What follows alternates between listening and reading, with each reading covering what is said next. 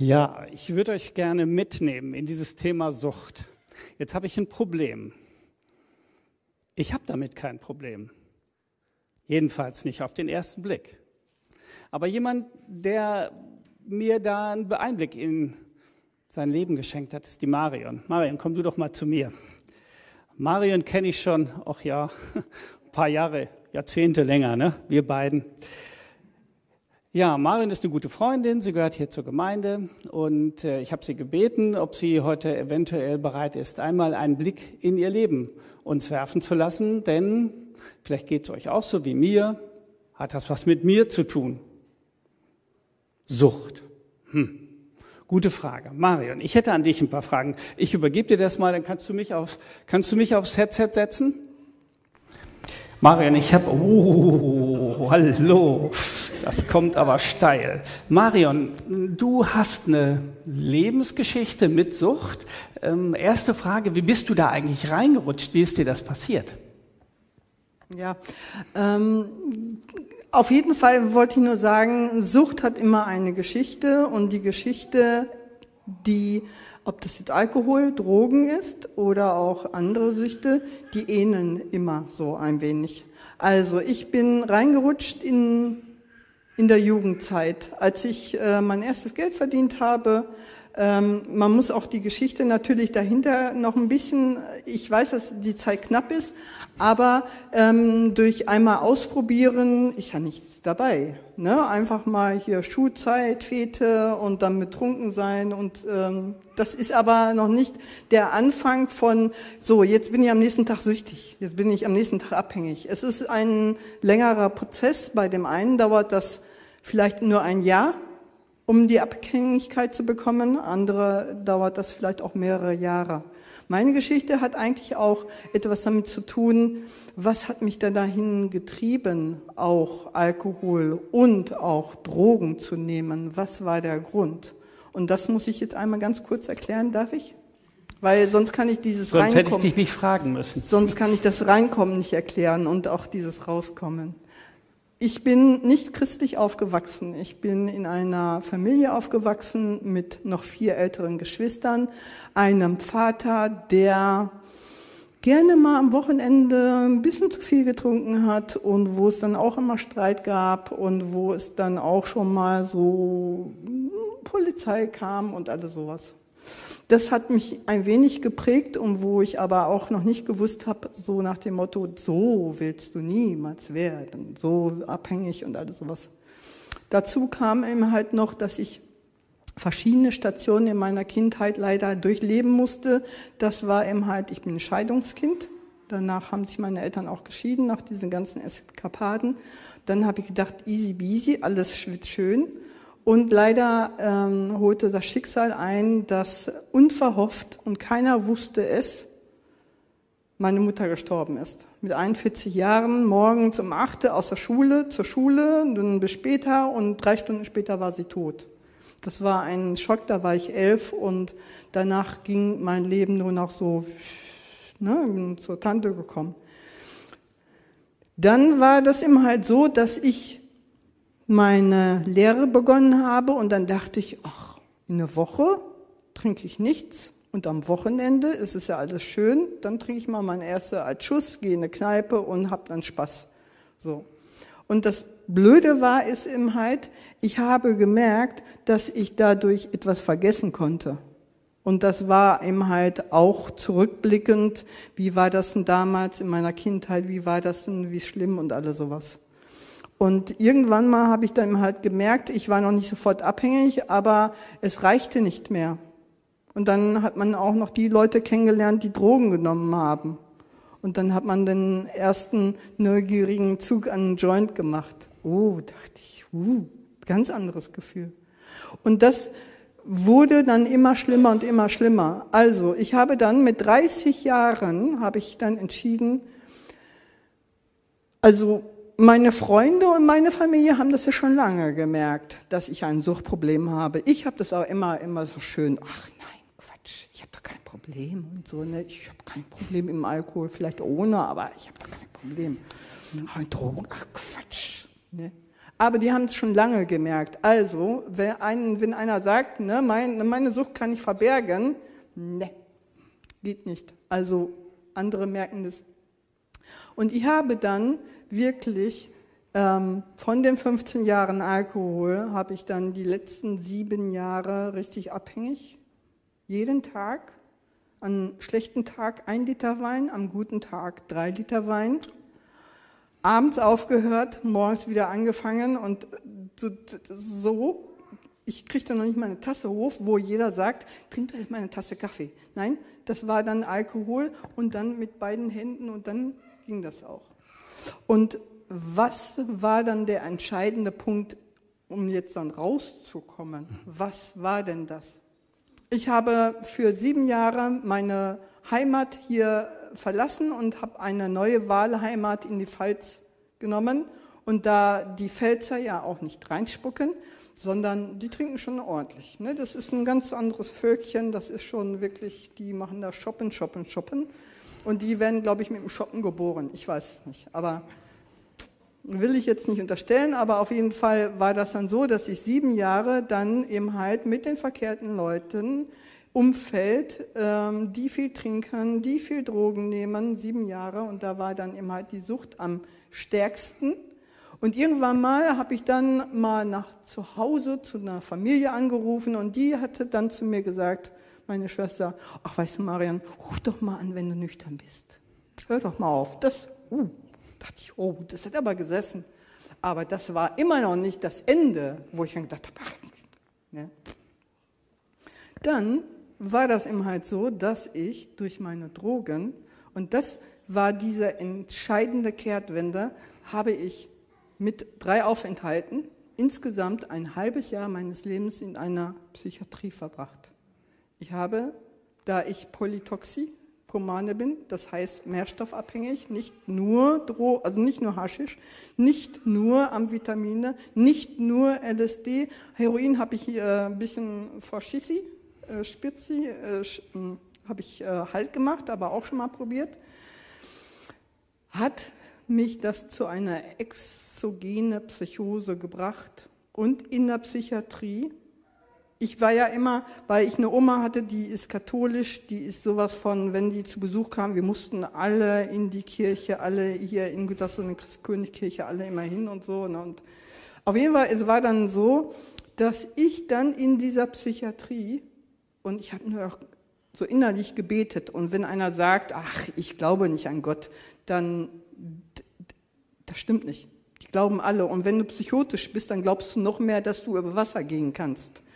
Also Psychose ist wirklich äh, so eine Bewusstheitssteuerung auch für Jesus und ich kann alles so. Ne? Ich kann Berge versetzen, aber wirklich ohne Schiss. Aber ich habe gebetet und in der Zeit, in der zweiten Zeit, als ich in der Psychiatrie war, hat Gott mir einen Menschen da irgendwo dahingestellt, eine Krankenschwesterschülerin und sie war eine gläubige Christin. Und somit habe ich aus der Psychiatrie, sie hatte mich dann abgeholt, die erste Christengemeinde in der Nähe von Speyer, also Germersheim, kennengelernt, die dann sich auch sogar im Wohnzimmer getroffen haben. Weil das war ja alles so Bauern, ne? Blaubeeren, Weinberge und alles sowas, wo ich ja gelebt habe. Die haben dann mal kurzerhand morgens ihr Wohnzimmer leer geräumt. Dann war das so 30 Leute, dann haben sie die Tische und Stühle und so, und dann haben sie da gepredigt. Coole Sache. Und Jetzt darüber bist du rausgekommen?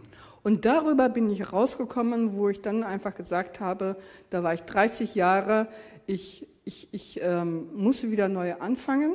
Gott hat mir aber ganz, ganz, ganz, ganz klar gesagt, du bleibst hier nicht in der Pfalz, du machst nicht hier eine Entwöhnungstherapie, ein halbjähriges, sondern du gehst wieder dahin zurück, wo du hergekommen bist. Und das war hier gut, dass du.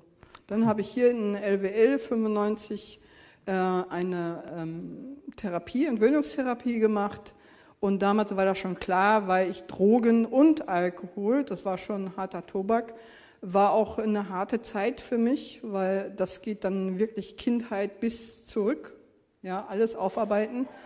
Und ähm, habe dann hier auch euch, die Baptisten, kennengelernt. Und ich weiß noch, dass Andreas und Doris, die hatten mich als erstes aus der LWL-Klinik, weil ich da mal wieder einen freien Ausgang hatte, hatten die mich hier abgeholt und haben dich hier reingesetzt. Damals war ich aber noch gezeichnet von den vielen Alkohol und Drogen, sage ich nicht so. so, so. Da sah sie nicht so gut aus. Nee, sah ich wirklich nicht gut aus. Und das war so die Zeit. Und heute, dann habe ich auch Anschluss zum Blauen Kreuz. Eine ganz, ganz wichtige Sache, weil um auch rauszukommen, braucht man auch andere Leute, die schon weiter sind, die einen auch abholen können, die dann sagen, du, ich habe das das ist was Ähnliches alles mitgemacht, weil da sagen auch die Ärzte im Klinikum, hier im LWL-Klinikum oder im städtischen Klinikum, die wahren Profis sind die, die in der Selbsthilfegruppe sind, die lange schon abstinent sind. Die Ärzte können natürlich helfen, falls du krampfst mit Campral oder können dann eben halt Distra oder irgendetwas vorsorgen, aber dieses Trockenwerden, das sind eigentlich die, die dann eben halt ähm, in der Selbsthilfegruppe sind. Das hatte mich dann auch veranlasst, Suchtkrankenhelfer-Ausbildung auch zu machen. Und deswegen bin ich eine, ich seit im Sommer wären es 28 Jahre, lebe ich eine zufriedene Abstinenz. Und ich bin nach wie vor aber immer noch eine trockene Alkoholikerin. Das ja. müssen wir sagen, weil ich muss immer drauf aufpassen und ich muss immer meine Warnlampe anhaben. Ich möchte nie wieder zurück und das ist die Psychiatrie. Also, oder ich möchte, das ist, das ist mein, mein, mein äh, Gedanke, meine Stütze, wo ich nie wieder hin muss, möchte. Probleme gibt es immer, aber kriegen wir hin. Sehr gut. Ich glaube, du stehst nachher auch zu Gespräch zur Verfügung? Auf jeden Fall. Ja? Jeden Fall. Also falls ihr da persönliche Fragen habt und sagt, das geht mich mehr an, als ich bisher geahnt habe, fragt Marion. Singen wir noch ein Lied vor der Predigt. Danke.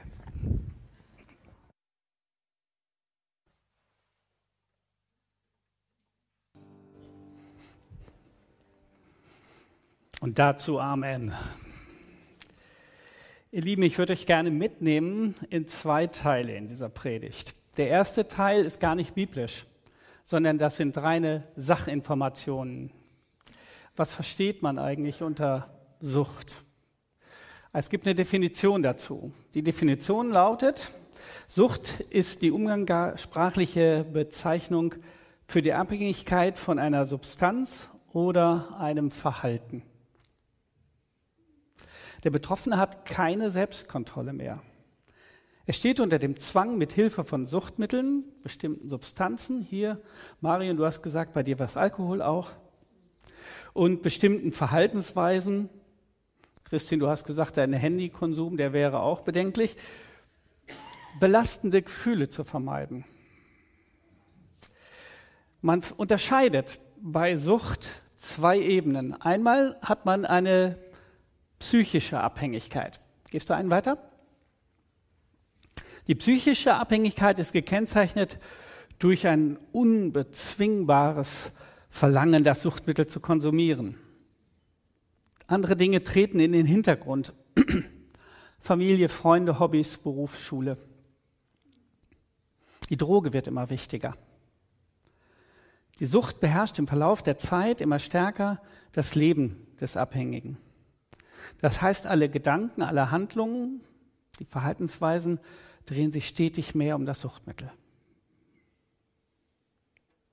Eine körperliche Abhängigkeit liegt dann vor, außer der psychischen, auch die körperliche Abhängigkeit, wenn entweder eine Toleranzsteigerung oder Entzugssymptome feststehen, also vorliegen, zu finden sind. Unter einer Toleranzsteigerung, gehst du einen weiter, Toleranzsteigerung, das meint, dass sich der Körper an das Suchtmittel gewöhnt und immer mehr konsumiert werden muss. Bei Mario und bei dir war das so, wenn ich es richtig verstanden habe, erst Alkohol und dann kamen noch die Drogen dazu. Das ist eine Toleranzsteigerung. Und das nur, um die gleiche gewünschte Anfangswirkung zu erzielen. Was macht nun süchtig? Da muss man etwas sagen, was uns erstmal wehtut. Die Liste der Stoffe, Erlebnisse, Verhaltensweisen, die süchtig machen können, ist unendlich lang. Das kann jeden von uns an ganz unterschiedlichen Stellen treffen. Ich würde gerne mal versuchen, es ein bisschen zu differenzieren. Stoffliche Süchte. Stoffliche Süchte kann man unterscheiden in zwei Hauptgruppen. Die erste Hauptgruppe sind die sogenannten legalen Drogen.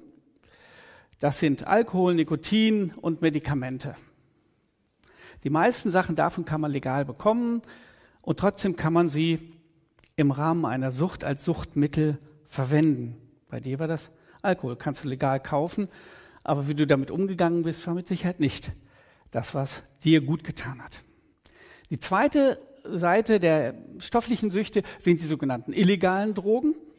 Heroin, Kokain, Amphetamine, LSD, ähm, da gibt es auch eine unendliche Listung. Ich habe mir nur mal diese drei hier rausgegriffen.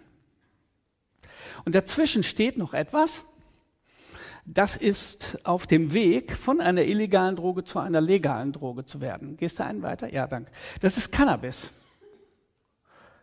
Marihuana. Und viele Leute sagen, das habe ich früher in meiner Jugend auch genommen, das ist kein Problem, da bin ich auch, habe ich nichts von gekriegt. Das Problem ist, dass heutiges Cannabis eine andere Wirkstoffkombination hat oder eine andere Wirkstoffgewichtung. Früher war sehr viel, waren sehr viel Opiate drin, die beruhigend wirkten, wenn man es genommen hat. Heute ist durch Züchtung und durch Absicht viel psychoaktives THC, das ist der Wirkstoff da drin und der führt dazu, dass gerade Leute in jüngerem Alter ähm, psychisch schwer angeschlagen werden. Deshalb, ich bin sehr kritisch, was die Legalisierung von Cannabis angeht. Das wird uns nach meinem Dafürhalten, man kann mich ja eines Besseren überzeugen, uns als Gesellschaft noch viel kosten. Nichtstoffliche Süchte. Nichtstoffliche Süchte haben einen großen Vorteil, die sind alle legal. Ja? Glücksspiel, Wetten, Kaufen, Arbeit, Workaholic, just the same as an alcoholic. Sex oder Pornografie, Internet, soziale Medien, versucht man im Oberstufenschüler sein Handy abzunehmen. Ich kann nicht ohne, ich kann nicht ohne. Der Wahnsinn. Versucht das mal mit einem Auszubildenden, könnte genauso sein die, diese, diese riesen Spannweite zeigt, das kann jeden angehen. Was ist Sucht nun? Ist das eine Krankheit oder ist das eine Charakterschwäche? Hm. Dazu würde ich gerne einen Professor zitieren, Professor Falk Kiefer. Der hat Folgendes gesagt. Eine Suchterkrankung basiert auf einer Fehlsteuerung des Belohnungssystems im Gehirn. Suchtmittel aktivieren verschiedene Botenstoffe, die zum Beispiel Wohlbefinden oder Euphorie auslösen. So lernt das Gehirn relativ schnell, das Suchtmittel als positiven Reiz wahrzunehmen. Einmal weiter. Fehlt dieser Reiz, empfindet das Gehirn eine Art Belohnungsdefizit. Ich hätte da gerne was. Mit der Folge, dass der unkontrollierte Wunsch nach dem Suchtmittel entsteht. Sucht, so schließt er, ist also keine Charakterschwäche, sondern eine Krankheit, die im Gehirn feststellbar ist und nachweisbar ist. Deshalb ist Sucht als Krankheit, gehst du mal einen weiter, auch seit 1967 anerkannt. Und die Träger der Renten- und Sozialversicherung und auch die Träger der Sozialhilfe übernehmen diese Behandlungskosten, um Betroffene wieder zu einem selbstständigen, eigenverantworteten Leben ohne Sucht zu befähigen. Jetzt stellt sich die Frage, wie kommen wir zu Hilfen? Es gibt da, glaube ich, auch drei Ebenen. Erstmal im privaten Umfeld. Im privaten Umfeld können das sein Familie, Freunde, Kollegen. Und du hast recht, Marion, die meisten erkennen das schneller als man selber. Ne? Seelsorger in einer Gemeinde. Im medizinischen Umfeld können das sein Ärzte, Therapeuten oder Suchtkliniken, sich ihnen anzuvertrauen und zu sagen, ich könnte mir vorstellen, ich habe da ein Problem, das kann sehr hilfreich sein. Und der, die dritte Ebene, und die halte ich auch für sehr wichtig, weil die ist ähm, auch langfristig tragfähig, Selbsthilfegruppen. Die anonymen Alkoholiker sind, glaube ich, relativ gut bekannt. Das Blaue Kreuz hier in Gütersloh kenne ich sehr gut, weil ich dort regelmäßig Bibelarbeiten mache. Ich sage nicht zum Thema Sucht, sondern ich sage was zum Thema Bibel. Das ist auch gut so. Da bin ich auch kompetenter. Wie lauten also die biblischen Antworten auf dieses Thema? Das ist gar nicht so einfach. Ich würde gerne noch mal mit uns beten. Lieber Vater im Himmel, hilf uns aus deinem Wort Antworten zu finden, die uns helfen, gute Schritte zu tun. Amen. Ja, die biblische Sicht. Gehst du mal auf die zweite Seite. Genau, das, das äh, Thema Sucht, die, der Versuch von biblischen Antworten, Hinweisen und Möglichkeiten.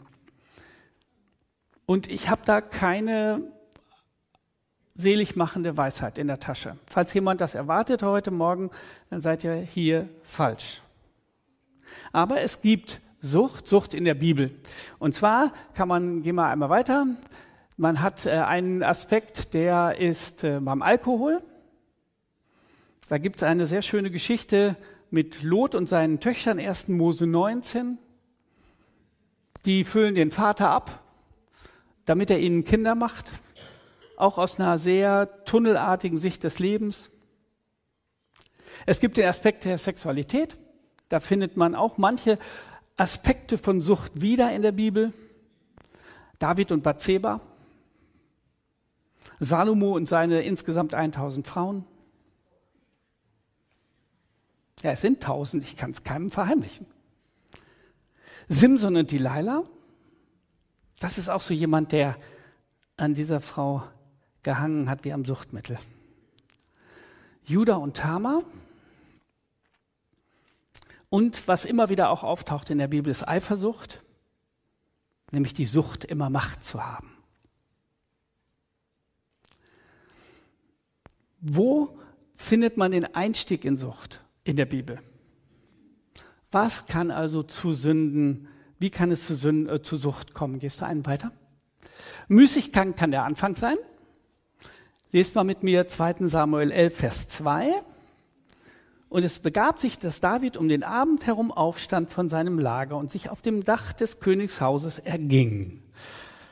Da sah er auf dem Dach, vom Dach aus eine Frau sich waschen und die Frau war, von sehr schöner Gestalt. Die lässt er sich holen, mit der begeht er Ehebruch, deren Mann bringt er um und ihr Kind stirbt. Das hatte Suchtcharakter, was sich dann abspielte. Zweite Idee, die in der Bibel vorkommt, wie kann es zu Sucht kommen, ist, wenn einen die Augen falsch leiten. Lest mal mit mir Richter 14, 3. Da steht, da geht es jetzt um Simson. Sein Vater und seine Mutter sprachen zu Simson, ist denn nun keine Frau unter den Töchtern deiner Brüder und in deinem ganzen Volk, dass du hingehst und willst eine Frau nehmen von den Philistern, die unbeschnitten sind? Dazu muss man wissen, er war Israelit unter den Philistern war, das war schon eine sehr gespannte Atmosphäre zwischen den Israeliten und den Philistern. Aber genau solch eine Frau wollte er haben. Und Simson sprach zu seinem Vater, nimm mir diese, denn sie gefällt meinen Augen. Sie gefällt meinen Augen. Vieles, was, glaube ich, im Punkt Kaufen, Kaufsucht läuft, hat etwas mit diesem Leiden durch die Augen, das gefällt mir, das muss ich haben, zu tun. Leider schützt auch Alter vor Sucht nicht. Hier einen weiter. Und zwar kann man das lesen beim König Salomo. Aber der König Salomo liebte viele ausländische Frauen, die Töchter des Pharao und die moabitischen und die ammonitischen, die edomitischen und die sidonischen und die hethitischen aus solchen Völkern, von denen der Herr den Israeliten gesagt hatte, geht nicht zu ihnen und lasst sie nicht zu euch kommen, sie werden gewiss euer Herz ihren Göttern zuneigen. An diesen Frauen hing Salomo mit Liebe. Und er hatte 700 Hauptfrauen und 300 Nebenfrauen. Und seine Frauen verleiteten sein Herz. Und als er nun alt war, neigten seine Frauen sein Herz fremden Göttern zu. Sein Herz war nicht ungeteilt bei dem Herrn, seinem Gott, wie das Herz seines Vaters David. Und sein Vater David hat aufgrund von Suchtcharakter Ehebruch begangen, gemordet und all so etwas. Menschen, die nach dem Herzen Gottes sind, sind nicht fehlerlos. Jedenfalls die allermeisten nicht. Die Frage gipfelt, wenn ich das richtig gesehen habe in der Bibel, bei einer Frage, nämlich wer sitzt eigentlich auf dem Thron meines Lebens? Und da macht Paulus etwas, was ich einen gravierenden und Umschlag nennen würde. Galater 5, 19 bis 21. Im Übrigen ist klar ersichtlich, was die Auswirkungen sind, wenn man sich von der eigenen Natur beherrschen lässt. Und das ist immer ein, ein Charakter von Sucht. Es geht um Macht, es geht um Herrschaft, es geht darum, wer mein Leben im Griff hat. Wenn ich es selber im Griff haben soll und da sich Sucht untermischt, dann merke ich, es geht um sexuelle Unmoral, um Schamlosigkeit, um Ausschweifungen, um Götzendienst, um okkulte Praktiken, um Feindseligkeiten um Streitsucht, um Eifersucht, um Wutausbrüche, um Rechthaberei, um Zerwürfnisse, Spaltungen, Neid. Und dann kommen wir zu den stofflichen Süchten zurück, Alkoholismus und Fressgier. Und Paulus schließt und noch vieles andere, was genauso verwerflich ist. Wenn, wenn wir von unserem eigenen Menschen her gesteuert sind, dann habe ich euch einige Eingangstore gezeigt und die Frage, in der das alles gipfelt, nämlich wer sitzt auf dem Thron meines Lebens? Wer hat mein Leben eigentlich in der Hand? Jetzt könnte man natürlich sagen, dann werden wir alle fromm. Es gibt ja so drei zentrale Aussagen, Bibel, Jesus, beten und dann ist alles gut. Nein, meine Damen und Herren.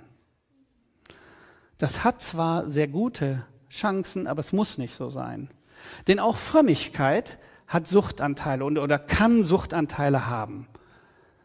Lest mal mit mir 1. Könige 17, 22, 23.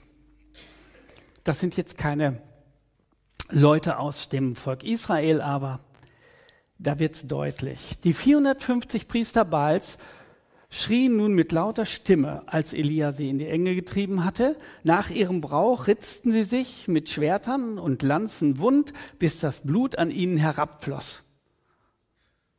Als der Mittag vorüber war, verfielen sie in Raserei. Das war ihr Brauch, das war ihre Art, das war, das war eine Art von Sucht. Und ich bin mir nicht sicher, ob wir nicht manchmal auch unsere Beziehung zum himmlischen Vater dahingehend überprüfen müssen. Wenn ich nicht mehr ohne kann, wenn das unbedingt so sein muss,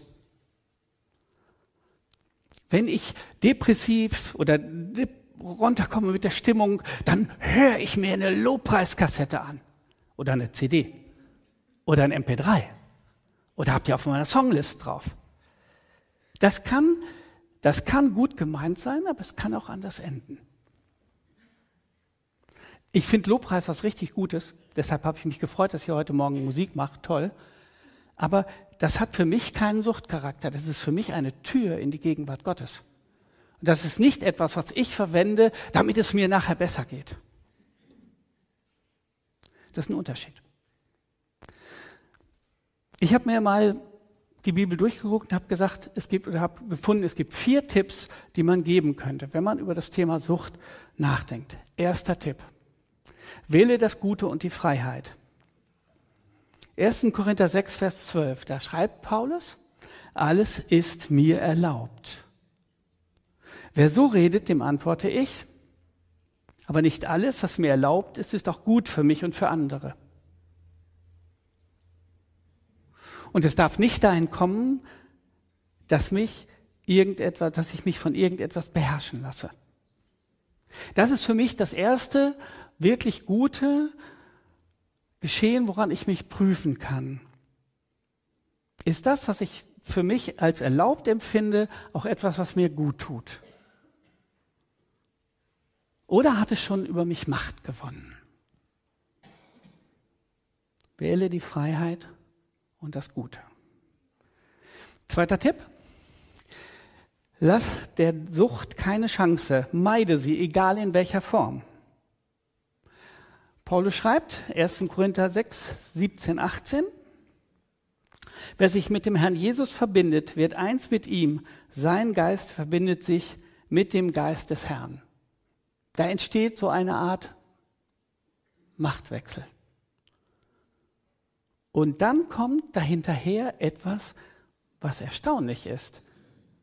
Ich müsste doch gar keine Angst haben, wenn ich mich mit Jesus und seinem Geist vermieden habe, äh, verbunden habe. Aber Paulus schreibt dann, lasst euch unter keinen Umständen zu sexueller Unmoral verleiten. Und das ist ja nur eine der möglichen Suchtschienen, wie wir heute Morgen gesehen haben. Paulus sagt in Luther und äh, Elberfelder sagen, flieht der Unzucht.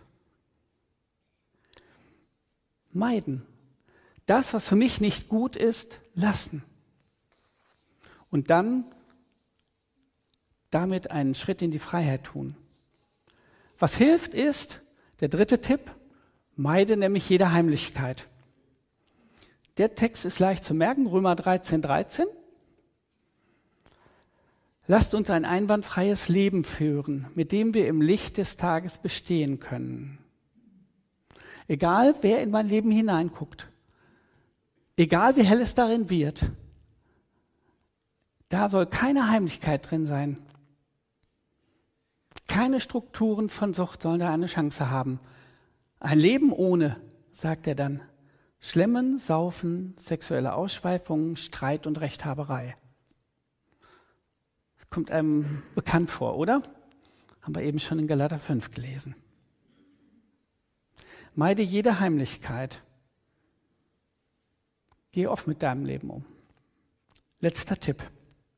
Tipp 4. Lass den Geist Gottes auf den Thron. Zieh wirklich diese Herrschaftswandlung komplett durch. Warum? Galater 5, Vers 22, der Anschluss an das, was wir eben in 19 bis 21 gelesen haben.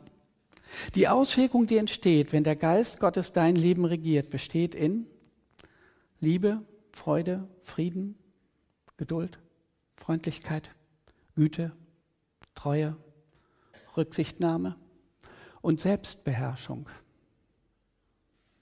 Erstaunlich, oder? Ich bin beherrscht. Und zwar von ihm, von seinem Geist, der in mir lebt. Und all das, was wir hier gerade gelesen haben, ist gut für mich und für andere.